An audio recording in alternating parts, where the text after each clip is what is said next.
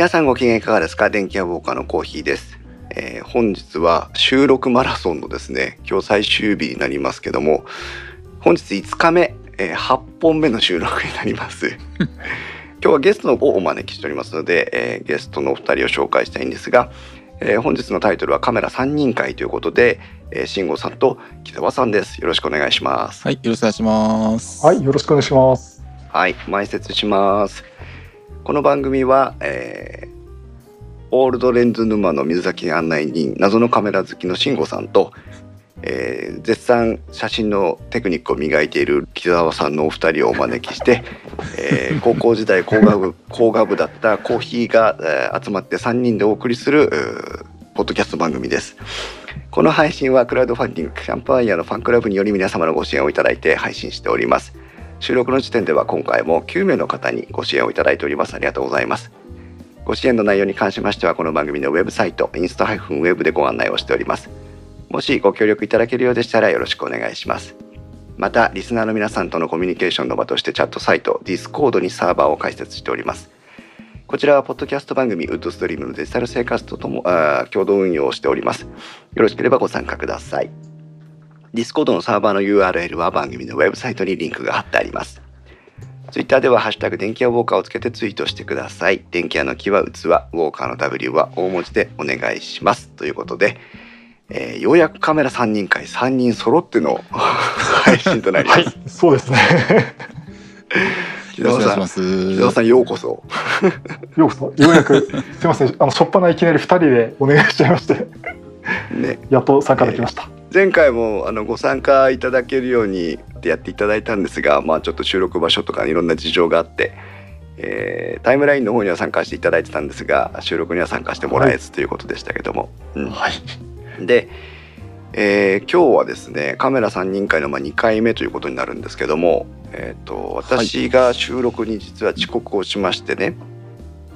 でうん。なぜかというと高校時代のあ部活の連中と今日は飲み会がありまして、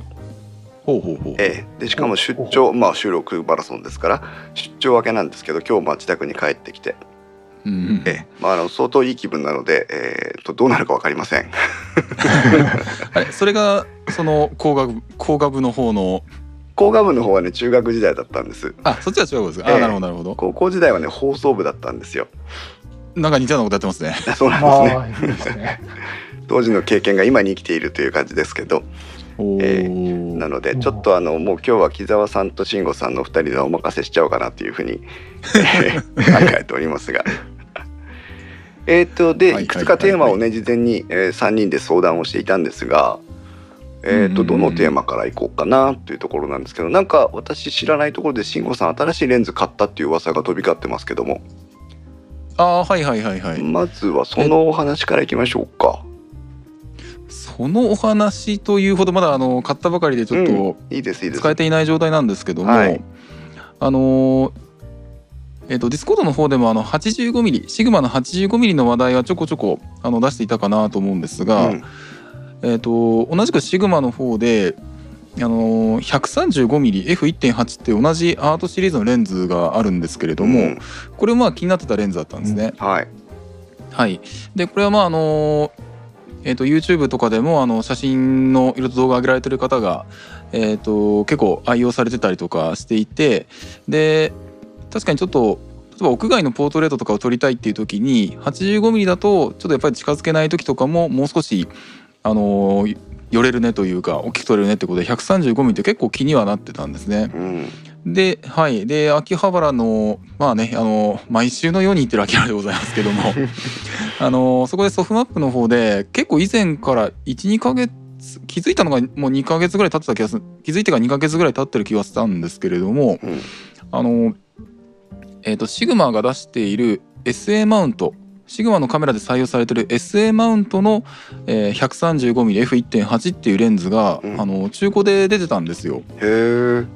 えーでただ、えー、と E マウントで使うにはまあマウントコンバーターもいるしまあ中古とはいえそこそこの値段してたんでうん。はてどうしようかなっていうふうにちょっと考えてたんですけどやっ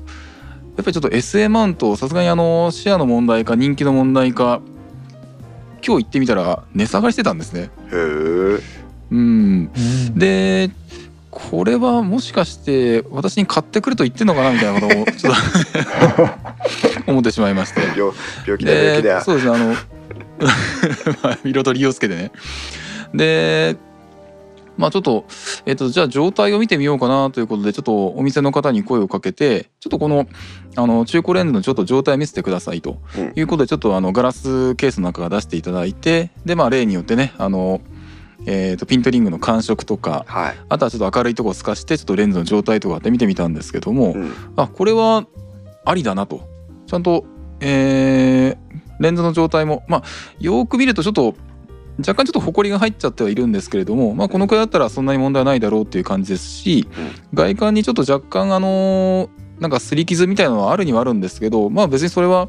写真にね写るわけじゃないですしっていうことで、で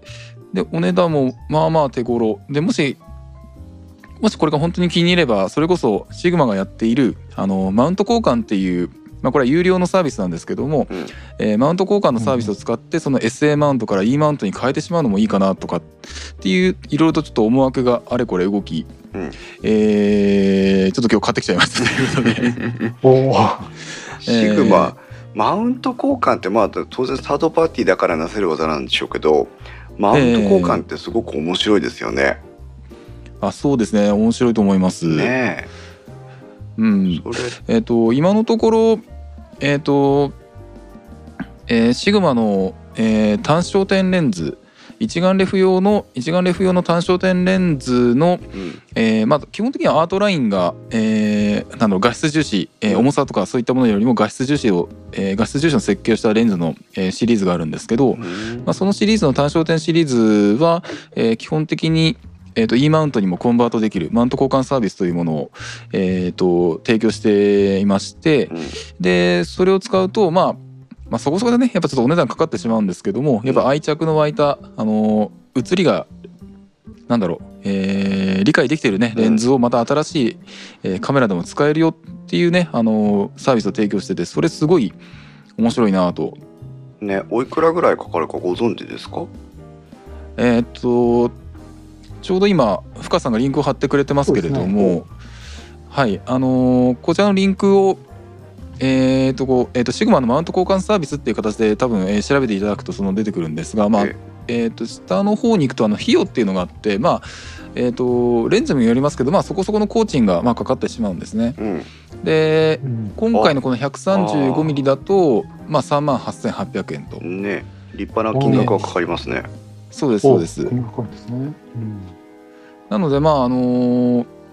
ちょっと本格的に、えー、とマウント交換を考えるのであればまあやっぱそれなりに覚悟はいる あの金額ではあるんですけれどもただやっぱり愛着を持ってねあの気に入ったレンズであればこういう、えー、とサービスを末永く利用してもらうためのこういうサービスをあの利用してみるっていうのも面白いかなと思うんですうね。ん、まあほらあのーね今えっ、とデジタル一眼レフの今いわゆるニコンとかキヤノンとかの時代が、うん。あ少し陰りを見せてで逆にまあフルサイズのミラーレスとかがいっぱい出てきてる時代ですからソニーだの、はい。パナソニックだのってね他社メ他社メーカーって言ったらおかしいですけどさまざまなメーカーが出てる中で、昔よりもそのレンズ資産があるものを処分してでも別なあボディや別なマウントに行こうかっていうきっかけがね多くなってるような気がするんですね。うん。その中で、まあ、処分してしまえばいいんでしょう。けどレンズだってね相当なあのなんていうのリセールバリューがありますからはいはいはいはい。処分してしまえばいいのかもしれないんだけど、でも、えー、とその処分して再取得する分の差額を考えたらばマウント交換した方が当然、まあ、2万3万とかかったとしても安い場合がほとんどでしょうし。うん。で今慎吾さんが言ったようにねその使い慣れたレンズその写りの具合とかをそのまま次の、えーボディに継承できるとすれば結構ねあのこれが我々みたいに2本まあ我々っておかしいな私みたいに2本とかぐらいしか持ったことないよっていう人なら 全部処分しちゃいますけど ねでも5本6本となってくると話違いますからね。まあ、そうですね。あとあの前回の、えー、とフルサイズミラーレス会があったかと思うんですけど、はい。その後に、えーパナソニックシグマうん。そしてライカのあのエルマウントアライアンスの発表があって。はいはいはい。あの話もあったんでであのーちょっとまあぼんやりとですけどもちょっと L マウントレンズかなり興味があの L マウントのカメラかなり興味が湧いてるって状態なので、はい。えー、とこの SA マウントと結局シグマの方が自身であの企画している、えー企画ですし、えー、と今回まあ L マウント、まあ、今回 E マウントも同じ条件ですけど、うん。一応、えーマウント規格の情報正式なマウント規格の情報を、えーシグマ自身がその持っているっていう、えーまあ、互換性の面でもねあの、EFE より SAE の方が、えー、と情報という意味ではねあの互換性より高いんじゃないかなっていうちょっと期待も 若干あるんですけれども。なるほどね。うんうんうんであと今日ちょっとソフマップで、あのー同じく中古製品ちょっと、えー見比べていたんですけど、はい。あのー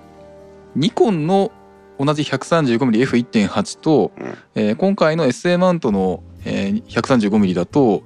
えーっと1万5,000円ぐらい差があったのかな？価格に、ん。うん。F マウント版の方がそんだけ高いんですね。うん。逆に言うとマウントってそこまで今シェアがないし人気がないしということで、うん。結構割安に揃うんじゃないかなっていう まあ若干ちょっと そういうちょっと思いもあったりとか、なるほどね。うんうん、そういう状況ではいあのーシグマがあのーあのー今後生き延びていくためにはこういうマウント交換サービスとかあるいはそのマウントコンバーターを使ってとりあえずあのレンズをえー末永く使っていこうと使っていただこうというふうにお客様向けに多分考えているっていうところのあの戦略的なあのサービスとして、まあ、こういうマウント交換サービスがあるのかなと思いますし、うん。まあ、今回のあの L マウントアライアンスの発表とかそういう、えー他社との協業をやっていくとか、えーそういったところもね、あのー正直すごい面白いなと思っているんですけども、うん。今。サードパーティーのレンズメーカーってまあももちろん昔からいろいろあって、えーとはいはいはいその時代時代に合わせてあの上手にやってきた感を私個人的なイメージとして持ってるんですけど、うん今このね着せずしてこうなんていうのボディの選択肢がまた増えるっていう時になった時にやっぱサードパーティー製のレンズメーカーっていうのがサードパーティーのレンズメーカーっていうのがその存在感を今までよりもねなんか強く出してきているなっていう感じはありますよね。そうですね。私実はねあの、シグマのちょうどこのアートラインって言えばいいんですか？のレンズが実は気になってて、あの欲しいものリストに1個入ってるんですけど、単焦点。いやいやいやそんな食いつかないでください。いやいやいやいやこれはこれは食いつく話題ですよね皆さんね。欲しいものリストはカートですからね。直結してますから。まだねあの後で買うじゃなくて欲しいものリストですからね。まだ一回もハートには入れてませんからね。はいはいはい単焦点広角レンズのアートラインの 19mmF2.8 っていうのがあるんですよ。でどれどれどれどれ。これがねミラーレス用のマウントのものがあって、えーあこれか。はいはいはいまあミラーレスというかマイクロマイクロフォーサーズ用の規格があって、えっ、とお値段がね安いのアマゾンで買って1万まあ1万5千円。ん。はいはいはいはい。なんです。であのねあの慎吾さんにオールドレンズとかいろいろ紹介してもらってで木澤さんもね、ええ。だいぶそっちの方に片足突っ込んでるような状態でええ一本一本だけですけど。あのオールドレンズの情報いっぱい来るんですけどあれからいろいろなこう場面場面で自分の使うのを想定シーンを想定したりとか実際使ってみたりとかして今一番欲してるのが望遠側じゃなくてどちらかといえば広角側。で、えー、と標準化と言われればマクロっていう方向だったんですけど。はいはいはいはい。ただまあえっと望遠は一番後に置いとくとしてでマクロもまあ、えー使わなきゃいけないシーンは限定的なので置いとくとするとうん。一番欲しかったのが広角側だったんですよ。はいはい。うん。うん。で 19mm の広角で F2.8 でしかも1万4000円で。ああともう一つあったのがねやっぱオートフォーカスがねどうしてもあの、はいはいはいはい。使いたいというか頼ってる部分もあるんで。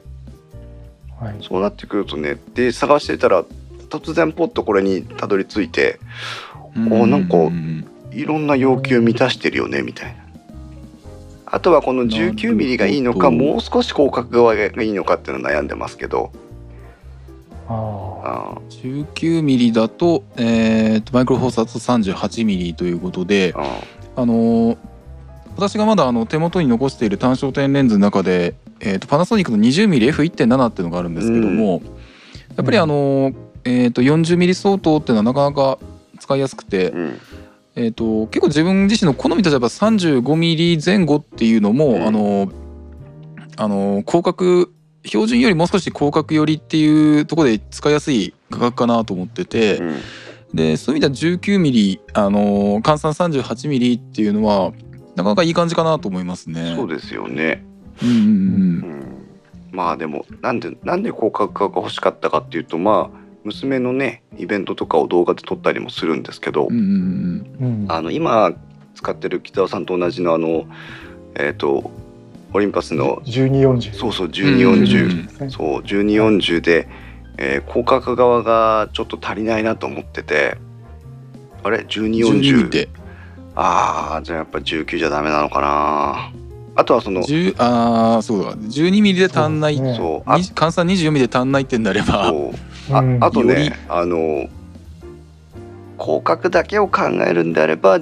1240はうんちょっと大きいというか、まあ、もう少し小さくてもいいのかなっていう気持ちもあって、はいはいはいはいはい。まあ揺れ動いています。そう。難しいですねレンズ選びってね。まあそうですよね。あのー自分が欲しい画角っていうのをどうやってたどり着くかっていうのが多分一番難しいかなと思ってて、うん。で自分はそういうところをあのオードレンズをねかき集めてね、あのーやっぱ中望遠くらいが一番好きだなってんでその辺を、えー、と今しこたま集めてるって感じになっちゃってますけども、あのオールドレンズで買っ安く買ってみてあどれうんうん。どれがいいかって感じつかむのはいいかもしれないですね。私今回望遠なんかはまさにそうでしたからね、なるほどね。はいはいはいはい。北沢さんがあの買ってな羽田空港とかで持ってったやつはどんなレンズなんでしたっけ？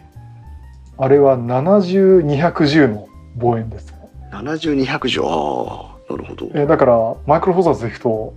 な4あ、ま、35mm 換算で420いけますね。おおだいぶきますね。じゃああとはそこにあのテレコンバーターをつけて。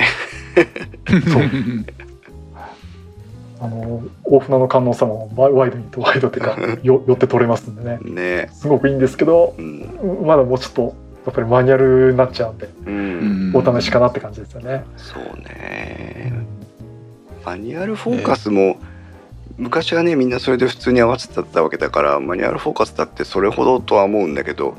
あの被写体が細かく動くものを追従しようと思うとやっぱりマニュアルは今更って感じですよね。まあカメラの機能をね一部あの使わないわけなのであのカメラの実力を生かしきれないっていう感も、まあ、若干あるかもしれないですよね。うんうん私だと娘を撮ろうと思うとやっぱり前後左右に細かく動くので、あうんうん俺は別にレビューするために今あなたを撮ってるんじゃないんだからおおじっとしててくれっていう感じなんだけど。あれあの逆にあの 12mm 換算 24mm でも広角が足んないっていうのはどういうシチュエーションなんですかね？あのね隣に立ってる時にあのなんていうのかな？自分の娘が自分私が座ってて自分の娘が隣に立ってて、まあ抱っこじゃないんだけどこう手かけてる時に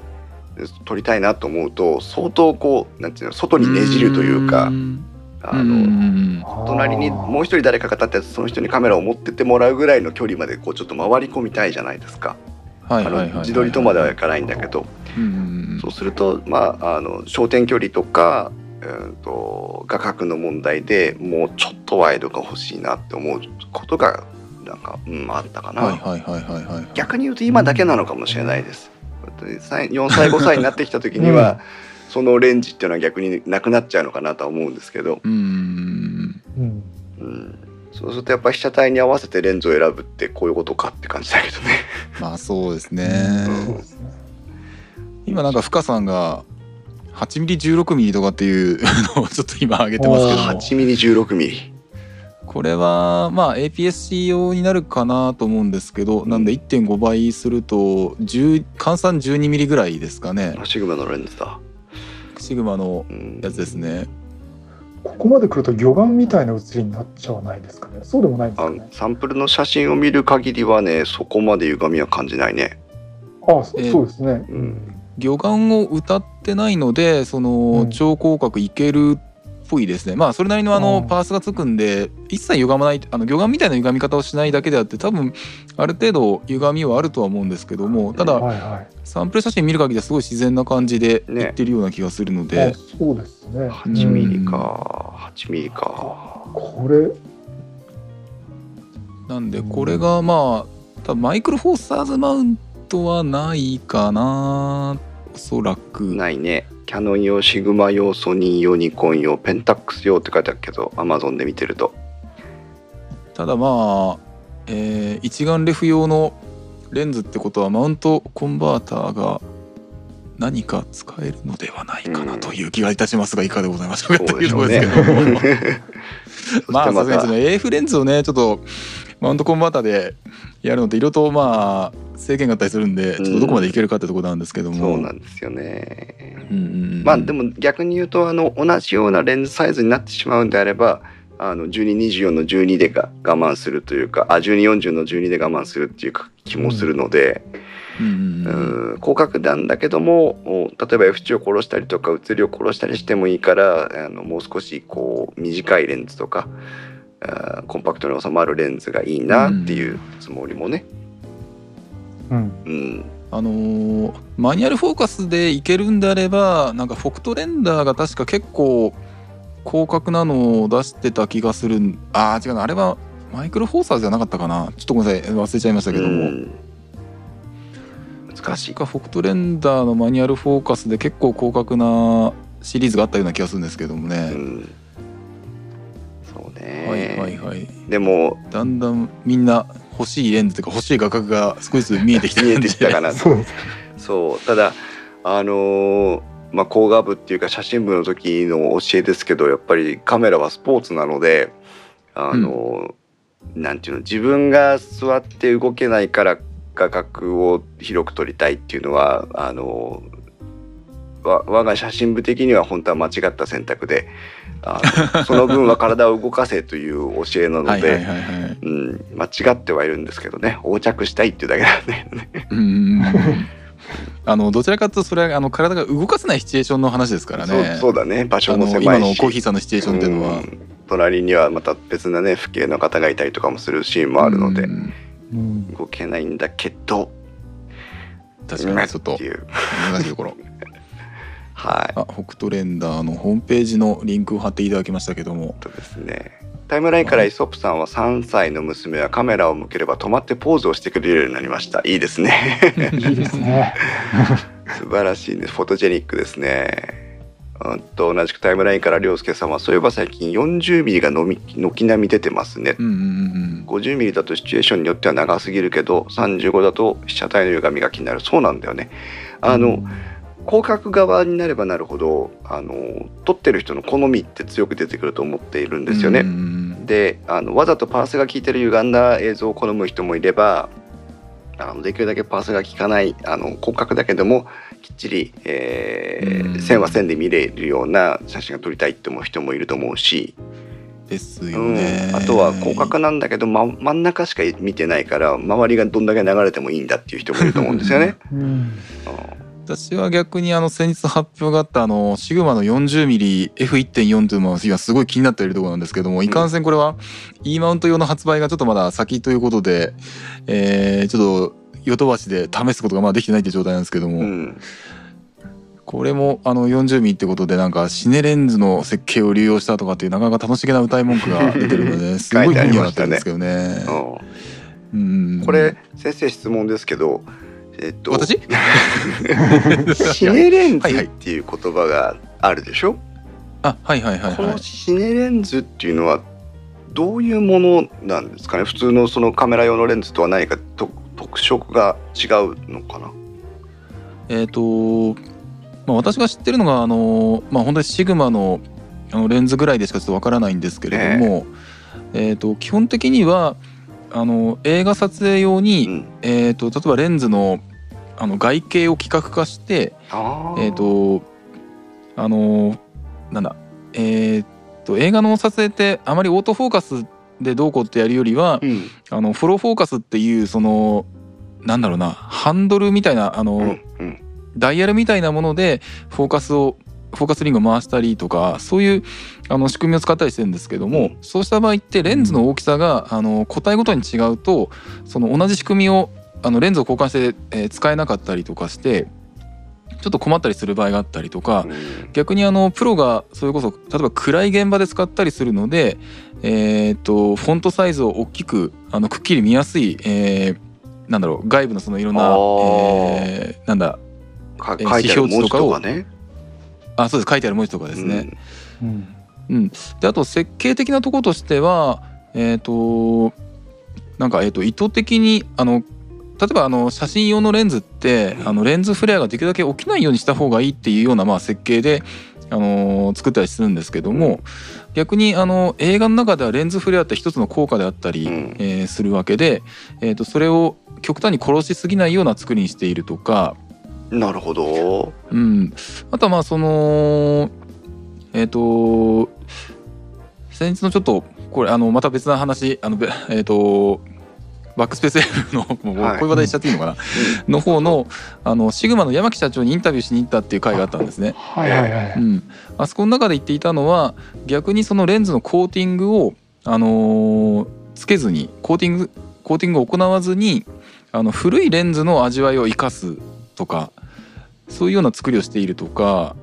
あとはまああの被写体がそれこそ中心部だけにいるわけじゃないので画面の隅々まで写真の、あのーあレンズのその、えー隅々のところまで、えーきっちり改造するとか、まあ、やっぱちょっとその写真用とはちょっと違うあのー要求がまああるみたいなんですね。なるほどね。なんで、ううんんそういったところに向いた、えーレンズ設計をする、えー内部のレンズ設計もそうですし外部の、えーレンズのまあボディ部分というかそういったところの作りも、えーそういうふうに作っておくっていうものらしいです。ちょっと私はまだあまりこの辺は あのー未知の分野ではあるんですけども、タイムラインから深さんはガラスの透過率も加味した T 値を表してるんでしたっけ？なんて書いてますけどね。そうですね通常であればあの、えー、と F 値というものでその光がどんだけ入ってくるかっていうふうに、えーなんだろう企画化されてるんですけども、うんまあ、基本的にはそのレンズのあれ？焦点距離と有効外形だったかな、まあ、そんな感じで決まるんですけどそれプラス、えー、とその深さんが書いてらっしゃるみたいにあのーガラスの透過率を含めたいろんな諸条件をもろもろ込み込みで、えー実際に、えー、とレンズを透過してセンサーに到達する光の、えー、と明るさというか基準というか、っていうものを F 値とはまた別にそのレンズに刻んであってそれで、えー、とより正確なコントロールをするみたいな、あのーやり方が一般的らしいんですけども、なるほどね。うん先ほどの 私もまだ勉強中って感じですね、ええそっちはね。フォローフォーカスについては実はあの見たことがあってあの、はいはいはい最近のジンバルだとそのフォローフォーカスのオプションをつけたりできるんですよね。あなんか見たことありますね。うんであの、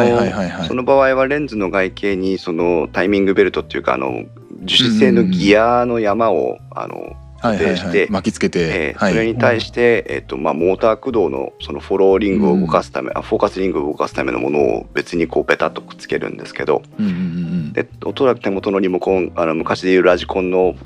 ホイールのプロポみたいなやつで フォーカスを動かすみたいな感じになるわけですけどね。うんうんうん。なるほどね、うん。え。レンズは深いですな。深いです。う。ん。もう歴史もありすぎるで感じでえ単純にねあの周差を削ってあの周差をあの出ないようにあの設計したものがいいレンズかっていうと今度はねレンズの味わいがとかってまた別なうん、話になってくるので、そうんこの辺は難しいかなと思うんですけども逆に自分の好みなレンズが決まるとそれこそさっきみたいなマウント交換みたいなサービス使ってできるだけあるいはオードレンズのマウントアダプターみたいなものを使ってうん。それ長く使っていきたいねっていう愛着枠愛着の枠ねあの機材かなと思うんですけども。うんうんちょっとレンズ話の最後に皆さんに聞きたいんですけど先ほどの広角側の話歪みがそのあった方がいない方がいい気にしないとかっていうところお二人はどうですか？木澤さんどうですか？自分,、えっとね。自分の好みだとっていう点ですけど。なんかこうある程度正確性を求めちゃうところがあると一回気になったら気になりだしちゃうんで 歪みない方がいいかなってなるほど。ありますね。慎吾さんはどっちですか、自分は逆うにん。広角レンズを使うんであれば極端にパースが効いた歪んじゃった方が面白いかなと思うんですうね。ん。うん、あのーえっとなんだろう。えっとどうせひ、うん、どうせって言い方おかしいな。すごいうまい表現思いつかないんですけど、えあの単純に歪みがなく広い画角ってなってくると、うんあの相当うまい被写体を選ばないうまく被写体を選ばないとなんか単調な絵になっちゃうような気がするんですね。あのこれは私の腕の問題がとかそういう話もあるかもしれないですけどもほどね。であればいっそのことその極端に歪んだまあ歪みすぎはそれで困るとは思うんですけどうんしっかり改造してくれさえいれば歪みは逆にありかなそれは一つの表現手段かなっていう感じはしますね。なるほどなるほど。うんうんまあまあ実際そういう捉え方をされてるわけですけどね。うんうんうんそう広角で歪まないんだったら自分が弾けば同じ絵が撮れるでしょっていう気もするんですけどね。うんでも私もあんまり歪まない方が好きだな。逆に言うと歪んだ歪んだレン歪みがあるレンズでうまく構図を取れないというかあのうん生かしきれる構図がないというかね、まあ、自分自身にねそういうところだと思いますけどね。ありがとうございます。そういう意味ではちょっとこのレンズのレンズの画角の話はちょっと続きますけど、はいはい。私は逆にあの標準レンズが難しいなっていうふうに思ってて、うんそれこそあの50ミリぐらいがあのえーとまあ標準レンズっていうふうに言われたりしてますけども、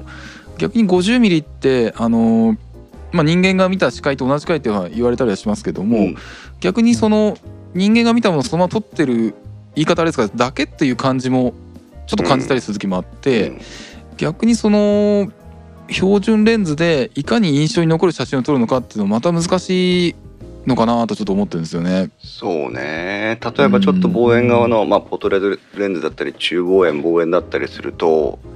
あの簡単に被写界深度のねあのボケ味を生かしたりとか、あとは圧縮効果を使ってとかっていうのは意図しなくてもそういう写真が撮れちゃったりしますけどうん、じゃあ標準ならどうかってそういった効果はあまり期待できないわけで、はいはいはいはい。本。格の方だとね今言った歪みがうんぬんって話もありますけど、うん。じゃあ標準どうだっていうと当然それもないわけだから、うん。まあ、難しいといえば難しいのかもしれないですね。そうなんですよねあの私あのどちらかというとあの中望遠ぐらいが好きだなっていうのは何を撮ってるかっていうのを分かりやすく表現しあーと分かりやすくあの撮れるかなっていう感じはちょっとしていて、うんうん、これを撮りたいんだっていうものが比較的くっきり切り取れるようなしっかり切り取れるようなそんな感じがあるんで中望遠が好きなのかなと思ってるんですよね。なるほどね。それでいくとはいあの標準レンズだとなかなかちょっと自分がこう何を撮りたいかっていうのはうまく表現できないような感覚があってうん、ちょっとそこは難しいかな逆に難しいかなとちょっと思っちゃってるんですけども。うん。選択聴力っていう言葉がありますけどあの雑踏の中で、あの聞きたい音だけを聞けるっていうねそういう機能が聴力には備わってると言いますが。ワイングラス効果ってやつでしたっけ？あーなんかそんな感じの分かんないけど。パーティーグラス効果だったかな？そのパーティー会場で騒がしいところでもあのー聞きたい声だけはちゃんと聞き取れるよっていう。それと同じようにあの視力にも選択性があると思うんですね。で、実際見てるところあの絵絵的には標準レンズがその画角的には合ってるのかもしれないんですけど、実際に注目してるところっていうのはもっともっと選択された狭い部分だと思っていて、うん。えーその周りが選択した一点さえ見てれば周りはボケますしそうすると自分の本当の印象の中に残ってる自分の視野っていうのは中望遠ぐらいの方が本当はこうマッチするというかうん自分が見てたイメージに近い映像が撮れるのが中望遠なんじゃないかなっていうふうに私自身は感じますけどね。はいはいはい、うん確かにそうかもしれない。うん。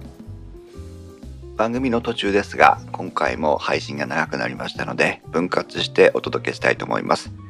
引き続き次の配信会もお楽しみください